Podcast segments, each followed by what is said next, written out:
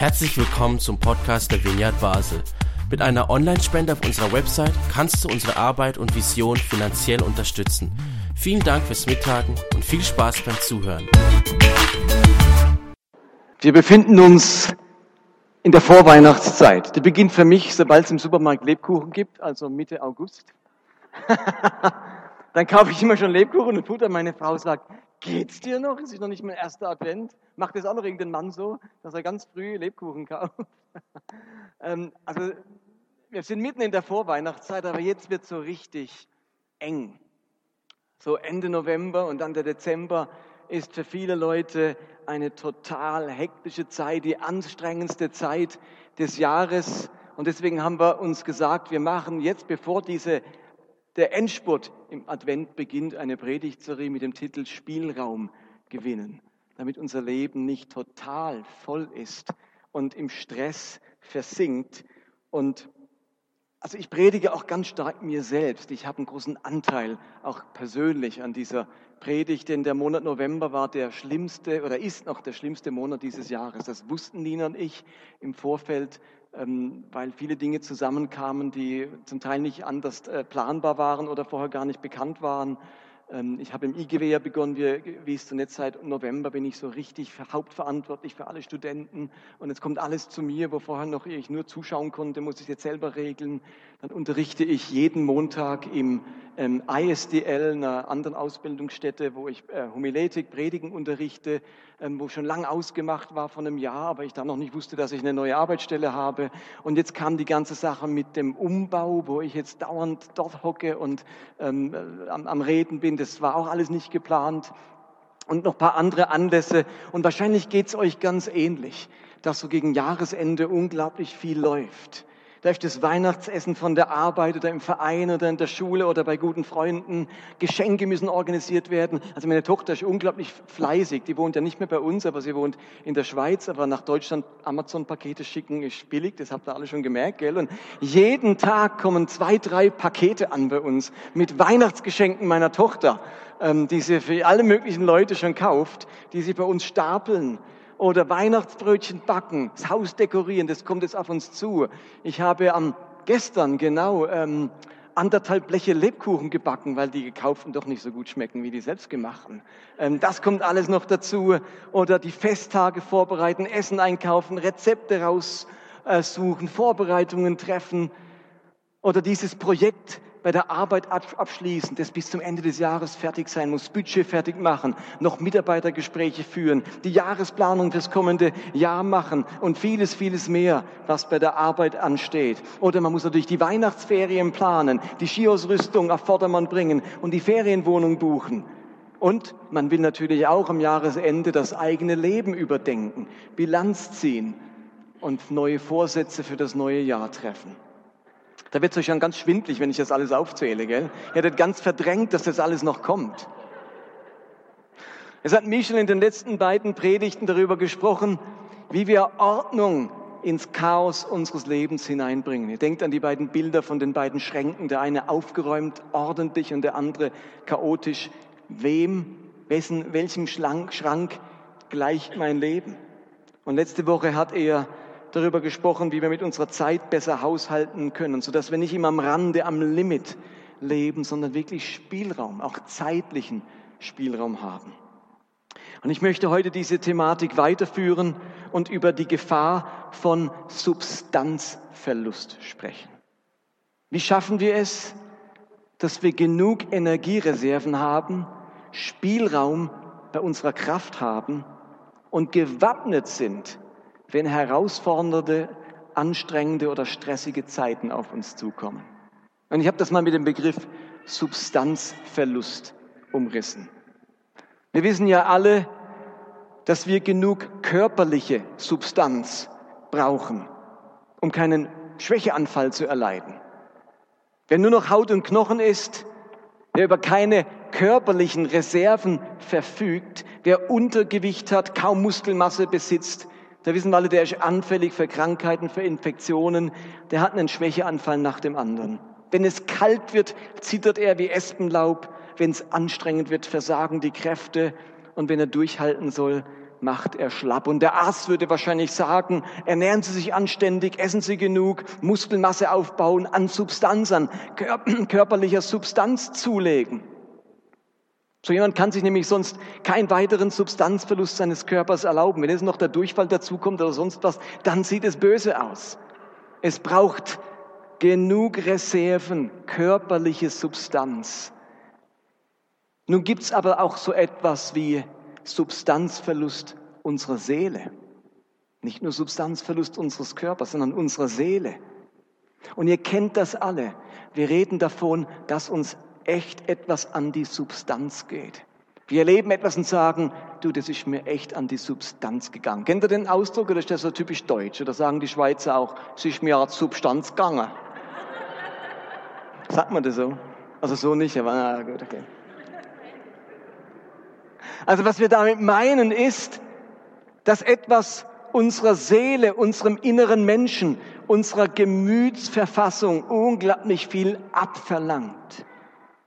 Also auch unsere Seele hat ein bestimmtes Maß an Substanz, an Kapazität, an Fähigkeiten.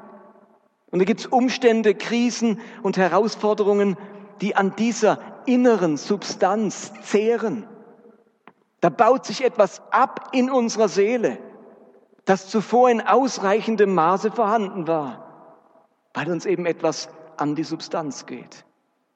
Und ihr Lieben, das ist eine sehr, sehr ernste Situation. Steht ihr, es gibt Dinge, die sind einfach anstrengend und es gibt Dinge, die gehen an die Substanz. Das ist ein himmelweiter Unterschied. Heute war die Arbeit anstrengend. Und abends ruhe ich mich auf dem Sofa aus, trinke ein Glas Wein und am nächsten Tag bin ich wieder fit. Heute waren die Kinder ungezogen und am Ende des Tages gehe ich mit einer Freundin in die Sauna, wir unterhalten uns gut und danach bin ich wieder fit. Aber das hat nichts mit Substanzverlust zu tun. Wenn ich morgen wieder fit bin, dann ist es mir nicht an die Substanz gegangen dann war es anstrengend, mühsam, herausfordernd. Aber da baut sich nichts Substanzielles in meiner Seele ab. Was können so Situationen sein, die zu Substanzverlust in meinem Leben führen und damit eben den Spielraum meiner Seele verkleinern? Ich glaube, es geht grundsätzlich um Situationen, die an mir zehren, die ständig an mir nagen. Solche Dauerbrenner, Dauerverbraucher, die sich in meinem Leben festgesetzt haben und jetzt ständig meine seelischen Kräfte verbrauchen und ich sie einfach nicht loswerde. Da ist dieser nörgelnde Chef, der seit Monaten etwas an mir auszusetzen hat und dem ich es einfach nicht recht machen kann. Und das geht mir an die Substanz. Es geht nicht darum, dass der Chef einmal sagt, also Herr so und so, das war jetzt nun äh, nicht so, wie wir es gedacht haben. Das, das ist anstrengend, aber am nächsten Tag bin ich wieder fit. Sondern wenn es so ein Dauerbrenner ist, dieses Nörgeln. Oder das Kleinkind, das mir seit Monaten den Schlaf raubt und mir kaum Momente für mich selbst lässt, das geht an die Substanz. Ich habe morgen mit einer jungen Mutter gesprochen, die mir erzählt hat, dass 19 Monate lang ihr Kind nicht geschlafen hat, nachts nicht geschlafen hat und sie ungefähr drei Jahre lang keine Gäste, Freunde eingeladen hat, nicht mal Auto fahren konnte, eine halbe Stunde. Und was sie beschrieben hat, ist absoluter Substanzverlust. Dass das eine Ehe überlebt, das ist erstaunlich. Solche Situationen gibt es eben. Oder die finanzielle Schieflage, in die ich geraten bin und aus der ich keinen Ausweg sehe, egal wohin ich mich wende, das geht an die Substanz. Oder die Arbeitslosigkeit, die nur schon über ein Jahr lang andauert, die ständigen Absagen, egal wo ich mich bewerbe, das geht auf Dauer an die Substanz. Oder die ständigen Reibereien als Ehepaar, die Disharmonie, die Diskussionen, die Vorwürfe und die Verletzungen gehen an die Substanz, da baut sich etwas ab in unserer Seele. Oder die Einsamkeit, die mich so sehr plagt und an der ich fast verzweifle, während ich einfach keinen Partner fürs Leben finde. Oder diese langwierige Krankheit, diese chronischen Schmerzen, die ständigen Arztbesuche, und die Medikamente mit ihren Nebenwirkungen, das geht mir massiv an die Substanz. Ich glaube, ihr könnt euch vorstellen, von was ich rede. Und ich bitte euch mal kurz drüber nachzudenken, was euch gerade an die Substanz geht. in eurem Leben, in eurem Alltag, was geht euch gerade an die Substanz? In welcher Situation, in welcher Herausforderung, in welcher Krise oder in welcher Belastung steckt ihr gerade, die euch nicht nur anstrengt, sondern an die Substanz geht? Wo spürt ihr, dass der Spielraum eurer Seele kleiner wird? Und ihr fragt euch vielleicht, ja, wie macht sich denn Substanzverlust bemerkbar? Woran merkt man denn das? Gibt es Symptome von Substanzverlust? Und das können zum einen natürlich, kann ein Symptom sein, dass tatsächlich die seelische Kraft, die Energie ausgeht. Es fehlt an Lebenskraft, an Lebensenergie, weil mir etwas so an die Substanz geht. Oder meine Geduld und meine Selbstbeherrschung bauen sich ab, verlieren an Substanz. Ich werde deutlich ungeduldiger. Ich bin schneller gereizt. Ich fahre schneller aus der Haut. In diesem Bereich meines Lebens erlebe ich Substanzverlust. Ich bin jetzt ja wieder junger Vater. Aber wenn dann die Nächte zum Tag werden und man merkt, wie man tagsüber Papa großzügig und geduldig ist und nachts Papa fahr aus der Haut. Und man am Anfang das noch hingebracht hat, auch nachts liebevoll und geduldig und zärtlich zu sein. Und dann nach ein paar Wochen geht einem das an die Substanz. Oder seit Jahren, also ein weiteres Symptom ist, dass man seit Jahren an sich arbeitet, sich zum Guten verändert. Und jetzt erlebt man diese Krise diesen Schicksalsschlag und dadurch einen Substanzverlust in der Seele, dass mir die innere Kraft ausgeht und es mir plötzlich immer weniger gelingt, dieser veränderte Mensch zu sein. Und plötzlich kommen meine Charakterzüge und Schwächen wieder zum Vorschein, von denen ich glaubte, ich hätte sie hinter mir gelassen. Ihr Lieben, das passiert uns bei Substanzverlust. Wir erleben Heiligung über Jahre hinweg. Und jetzt verliert unsere Seele Substanz und wir sind erschrocken über uns selbst, dass Charaktereigenschaften, wo wir dachten, wir haben sie unter den Füßen, plötzlich wieder hochkommen.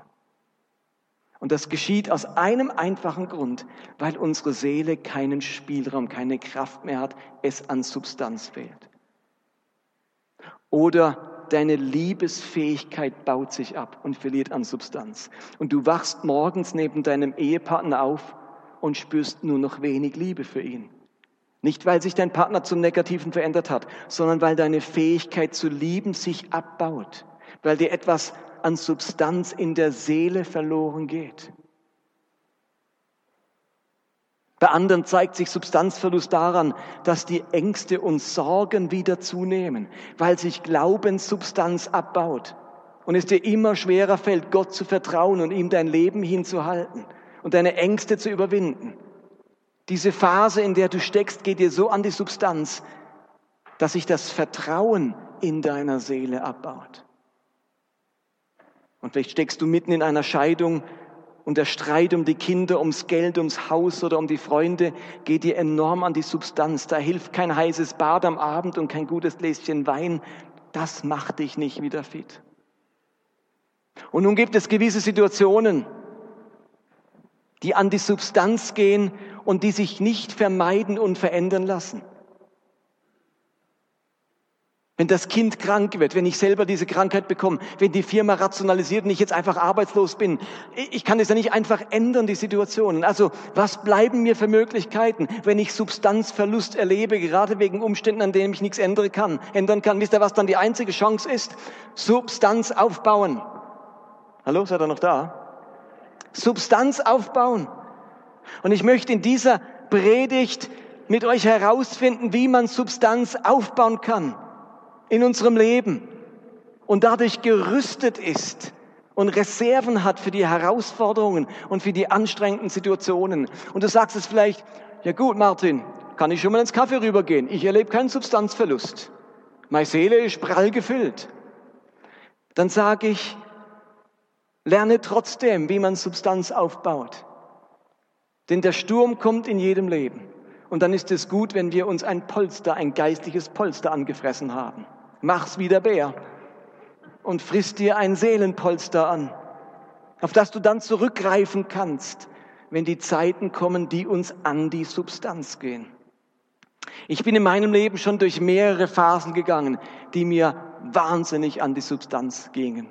Und ich habe mir überlegt, wie habe ich das erlebt und wie habe ich da wieder an Substanz gewonnen. Als ich 14 Jahre alt war, da starb meine Mutter nach langer und schwerer Krankheit. Über Jahre hinweg musste ich miterleben, wie sie immer mehr abbaut, ihre Haare durch die Chemotherapie verloren hat, andauernd erbrechen musste und ihre Firma nicht länger leiten konnte. Und eines Morgens saß ich mit meinem kleinen Bruder, meinem Vater im Krankenhaus an ihrem Sterbebett und habe miterlebt, wie jemand seinen letzten Atemzug tut. Das ist mir enorm an die Substanz gegangen in meinem jungen Leben mit 14 Jahren. Es folgten Monate tiefer Verzweiflung, Orientierungslosigkeit, Trauer und auch Schuldgefühlen, dass ich sie nicht öfters im Krankenhaus besucht habe. Und ich bin damals kurz zuvor zum Glauben gekommen und habe dann erlebt, wie mir dieser Glaube substanziell hilft. Der Glaube hat mir gezeigt, Gott hat mir gezeigt, wie ich Substanz in meinem Leben aufbauen kann. Ich habe nämlich kurz danach eine klassische Erfüllung mit dem Heiligen Geist erlebt. Und zum ersten Mal entwickelte sich in meinem Leben ein Verständnis fürs Wort Gottes, für die Bibel. Das hatte ich vorher überhaupt nicht. Plötzlich habe ich dieses Buch mehr und mehr verstanden, wenn ich es gelesen habe. Ich habe angefangen, es zu verschlingen. Und ich habe Stunden damit zugebracht, mich in diese Bibel zu vertiefen. Das hat meiner Seele Spielraum verschafft. Das hat meiner Seele eine ganz wichtige Fettschicht für die schwierigen Zeiten des Lebens gegeben. Ich habe die Bibel als etwas erlebt, das Substanz in meiner Seele aufbaut, das meiner Seele große Kraft gibt. Und ich glaube, ich muss euch nicht erzählen, dass es ganz viele Verse in der Bibel gibt, die davon reden, dass die Beschäftigung mit dem Wort Gottes der Seele gut tut, der Seele große Kraft gibt und der Seele Substanz verleiht. So sagt David zum Beispiel im Psalm 19, Vers 8, das Gesetz des Herrn ist vollkommen, es erfrischt die Seele.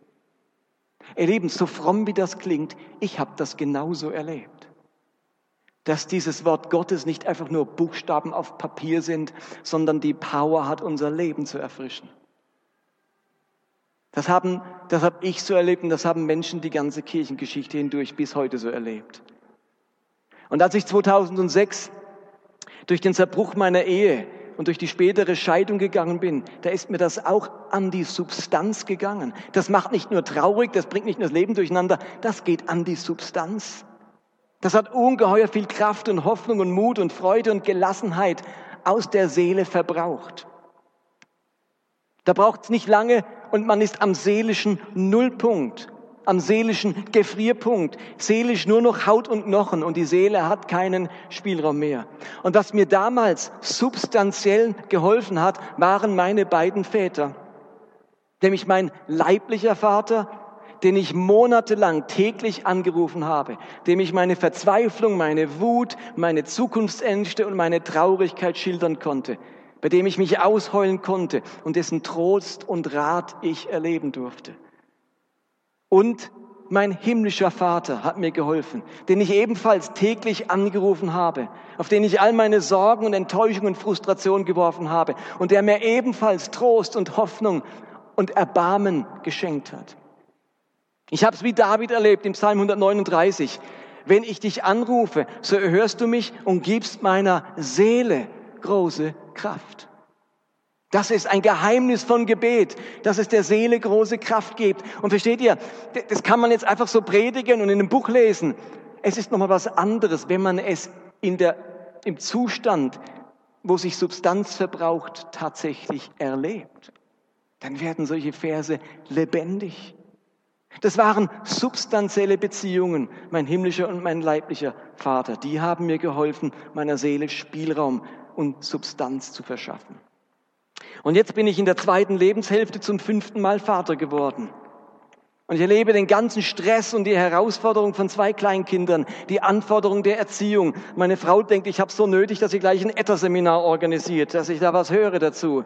Die schlaflosen Nächte, die Bauchkrämpfe, das stundenlange Schreien, die verringerte Zweisamkeit mit dem Ehepartner. Und ich spüre, wie das nicht einfach nur anstrengend ist und nach einem Abend im Jacuzzi wieder man fit ist. Das geht an die Substanz. Hallo Eltern, wisst ihr, von was ich rede? Hallo?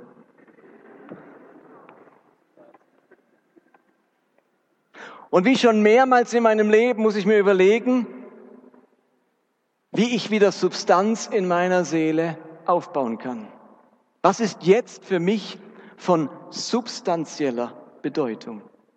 Was muss ich tun oder lassen, damit meine Seele genug Spielraum hat und sich wichtige Eigenschaften in meinem Leben nicht abbauen? Ich möchte geduldig und liebevoll und freundlich und aufmerksam und vertrauensvoll und optimistisch bleiben. Dazu braucht meine Seele Substanz und Spielraum. Und so wie ich mir das jetzt gerade überlegen muss, besonders im Monat November, frage ich euch, weißt du, wie du Substanz in deiner Seele wieder aufbauen kannst? Was ist für dich von substanzieller Hilfe? Und bevor ich euch eine biblische Geschichte bringe, die uns da eine konkrete Lösung nennt, will ich euch erst ein paar biblische Beispiele nennen von Menschen, die ebenfalls Substanzverlust erlebt haben. Das sind wir nämlich nicht die Ersten. Auch die großen Männer und Frauen Gottes haben immer wieder Substanzverlust erlebt. Ihr Lieben, der Verlust von Substanz, seelische Substanz, ist kein Zeichen von einem schlechten Glauben oder Christsein. Das ist ein Zeichen, dass man lebt. Seine Ruhe hat man erst, wenn man tot ist. Solange man lebt, erlebt man Herausforderungen und oft auch solche Dauerbrenner, die uns an die Substanz gehen. Da ist der, deswegen ist man nicht ungeistlicher oder so als andere. Das ist das Leben. Denkt zum Beispiel an Mose, in dessen der die ganze Verantwortung für das große Volk Israel trägt, ihr ständiges Murren erlebt, ihren Ungehorsam, ihre Eigenwilligkeit, ihre Uneinsichtigkeit. All das ging Mose an die Substanz. Und als seine Seele keinen Spielraum mehr hatte, sagt er zu Gott in 4. Mose 11, ich kann die Sorge für dieses Volk nicht alleine tragen. Diese Last ist zu schwer für mich. Wenn du mir aber nicht, willst du mir aber nicht helfen, dann töte mich lieber gleich, wenn du mir etwas Gutes tun willst, damit ich meine elende Lage nicht länger mit ansehen muss. Das sagt Gott nicht, jetzt trinkst du ein Glas Wein, morgen früh bist du wieder, bist wieder fit. Da hat Mose über Jahre hinweg Substanz in seiner Seele verloren. Und dann erlebt Mose substanzielle Hilfe, indem Gott in über 70 weitere Personen zur Seite stellt aus dem Volk und die mit seinem Geist erfüllt, erfüllt und die helfen ihm, diese Last zu tragen. Für Mose ist die Zusammenarbeit mit anderen Teamwork das, was seiner Seele Spielraum verschafft. Oder denkt an Hiob. Bei ihm sind es große Schmerzen, Krankheit, die ihm an die Substanz gehen. Hiob ist nicht nur körperlich Haut und Knochen, sondern auch seelisch nur noch Haut und Knochen. Und in seinem Schmerz sagt er zu Gott in Hiob 3, warum bin ich nicht bei der Geburt gestorben, als ich aus dem Leib meiner Mutter kam? Wozu hat sie mich auf, die, auf, die, auf den Knien gewiegt und an ihrer Brust gestillt? Wenn ich tot wäre, dann lege ich jetzt ungestört, hätte Ruhe und würde schlafen.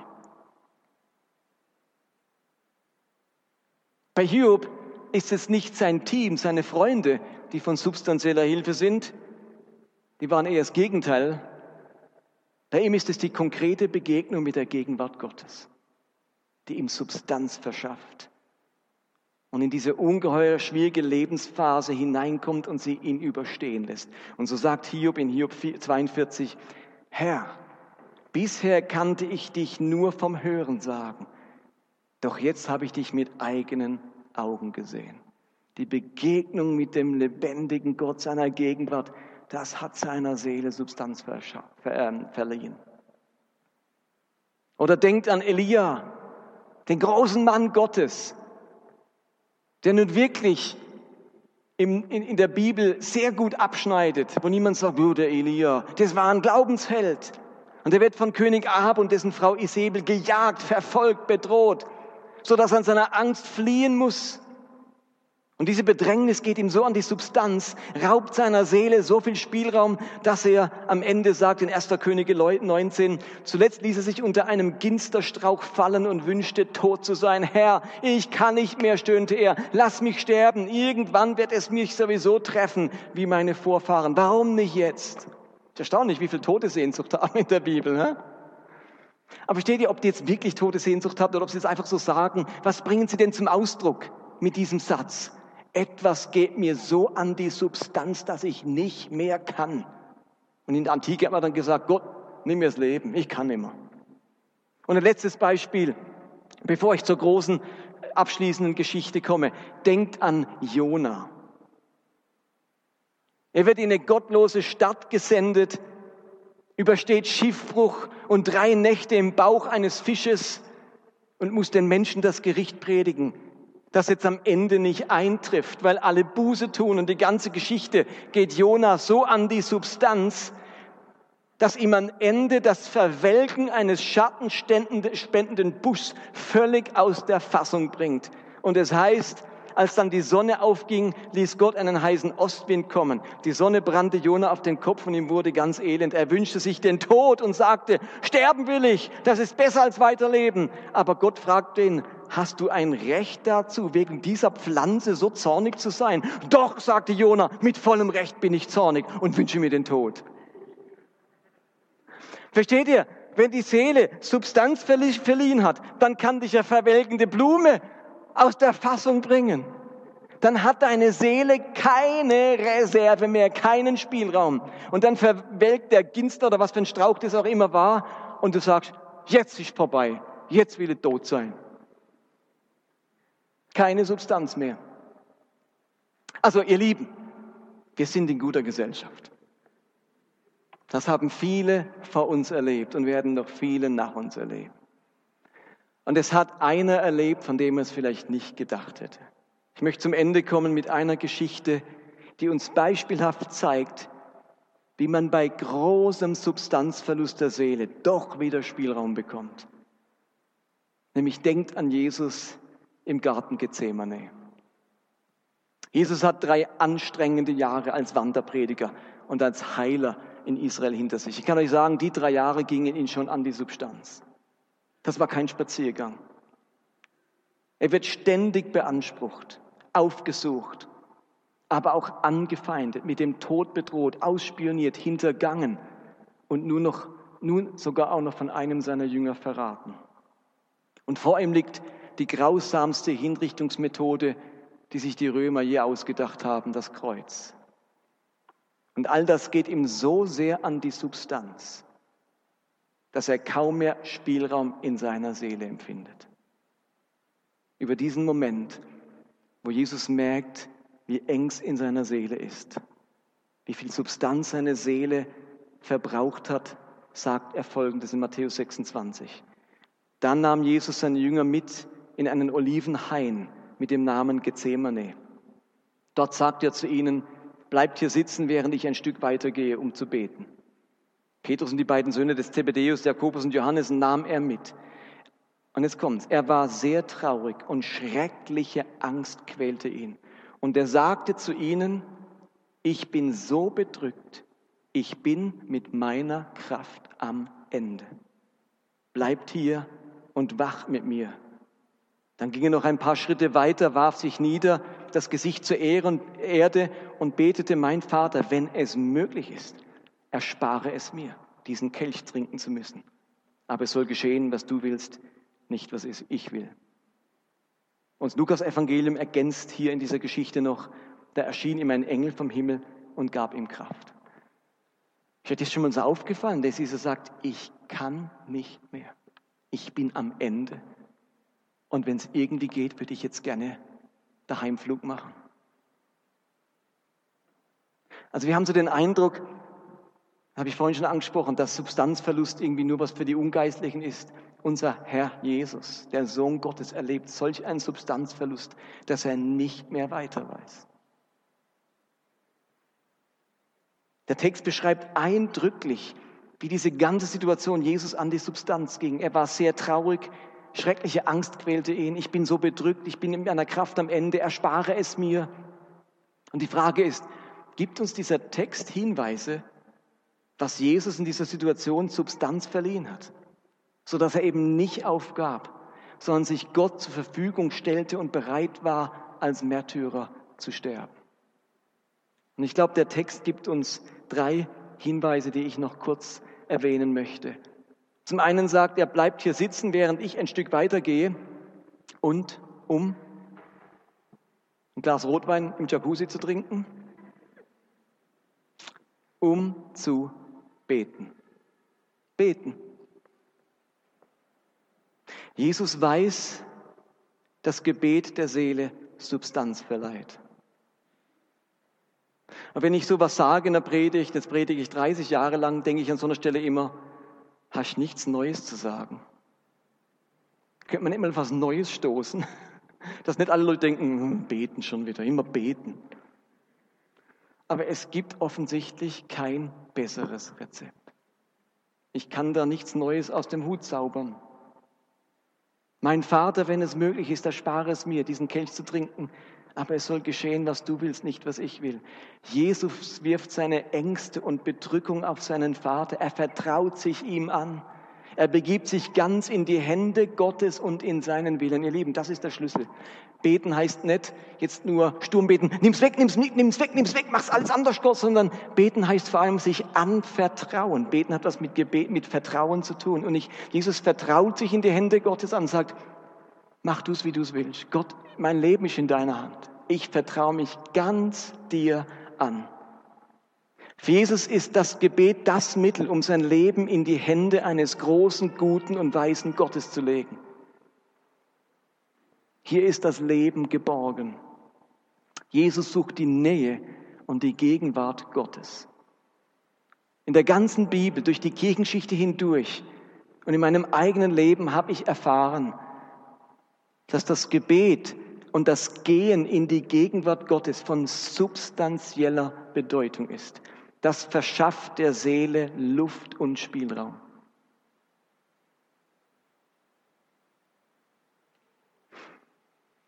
Und so manche wird sich denken, oh, das habe ich schon so oft gehört. Aber darf ich dich fragen, und wie oft hast du es schon gemacht? Also, dass wir was oft gehört haben, heißt ja noch nicht, dass man es wirklich macht. Und ich meine damit nicht, vorm Schlafengehen zu sagen, Gott, rette mich, rette mich, rette mich, Amen.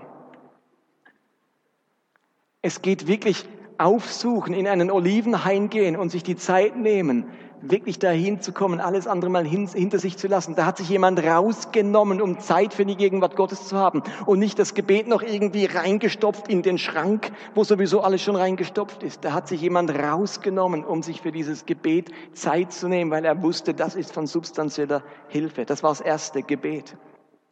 Das zweite steht dann in Vers 37.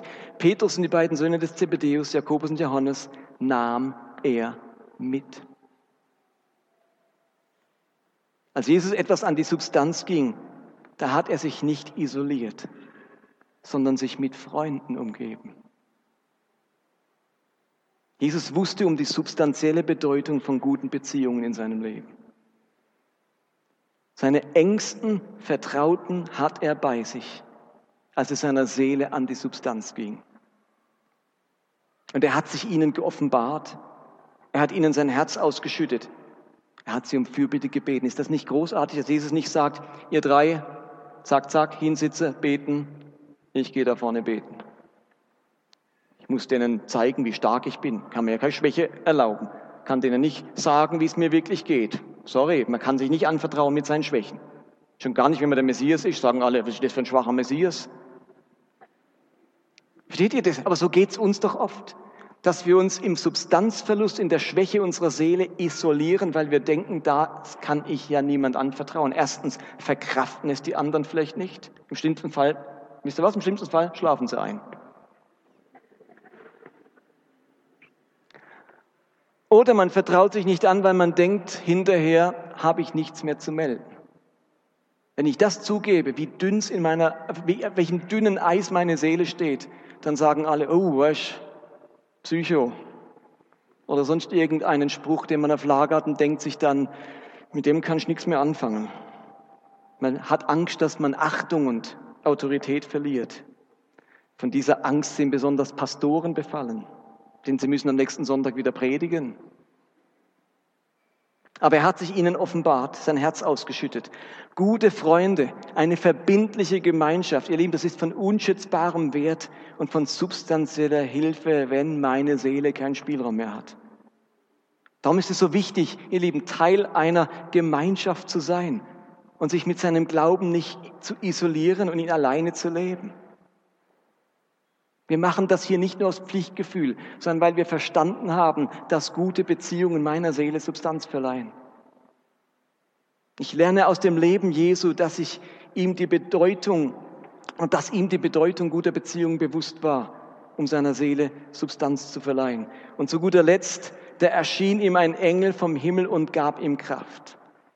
Zuletzt erlebt Jesus, dass er Zugang zu einer Kraft bekommt, die über menschliche Ermutigung und Stärkung hinausgeht. Gott ist in der Lage, auf übernatürlichem Weg durch seinen Geist und seine Gegenwart unsere Seele mit Kraft zu erfüllen, wie es nichts anderes kann. Das sind diese göttlichen Momente in unserem Alltag, wo Gott sich Zugang zu meiner Seele verschafft und mir ein Maß an Hoffnung und Zuversicht oder Freude oder Gelassenheit schenkt, wie ich es selbst nicht produzieren könnte. Er verschafft meiner Seele Spielraum. Wisst ihr, wie wir das oft nennen? Plötzlich kommt der Friede Gottes in mein Leben. Und das, diese Dinge, also gute Freunde, das kann vielleicht noch jeder Mensch machen. Gebet, vielleicht meditiert einer. Aber dass der Friede Gottes in mein Leben kommt, ihr Lieben, das kann man nur erleben, wenn man wirklich eine Beziehung zu ihm hat. Und so Zeug passiert, Leute überleben solche Situationen, weil ein Engel vom Himmel kommt, weil sie göttlichen Frieden und Ermutigung erleben. Und ich bitte euch zu überlegen, was verschafft deiner Seele Spielraum? Ist etwas dabei im Leben Jesu, wo du sagst, ja, ich merke dass ich bin momentan echt auf dünnem Eis, kein Spielraum mehr. Mir würde jetzt helfen, wenn ich mehr bete oder mich mit Freunden umgebe oder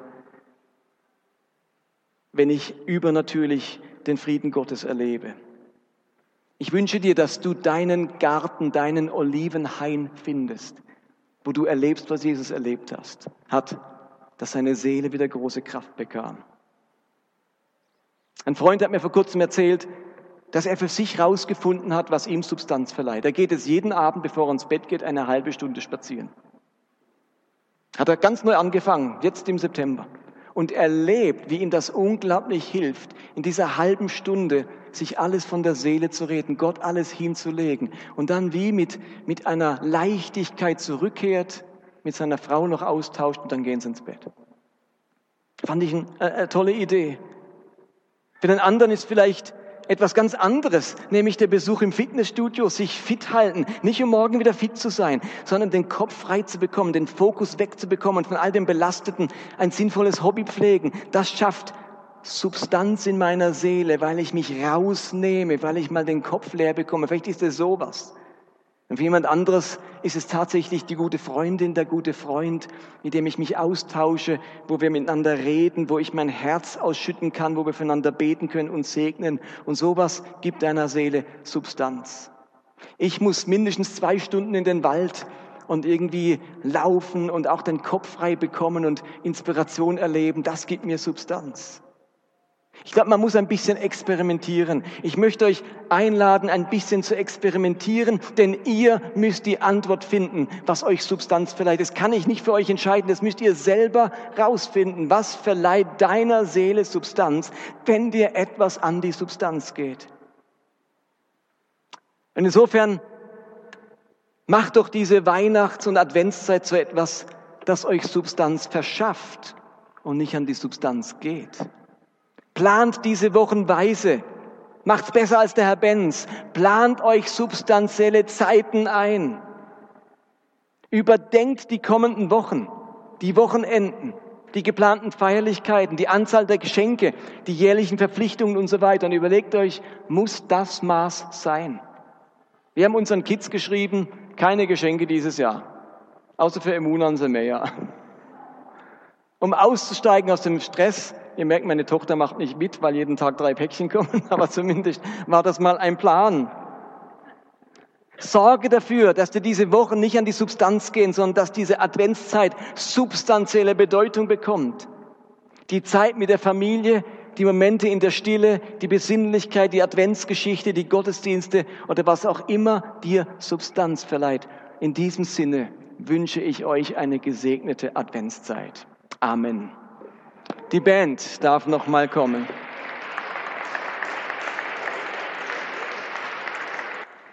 Lass uns doch gleich aufstehen. Die Band singt noch mal ein Lied, Fels, dass wir uns auf diesen Felsen stützen und lasst mich beten.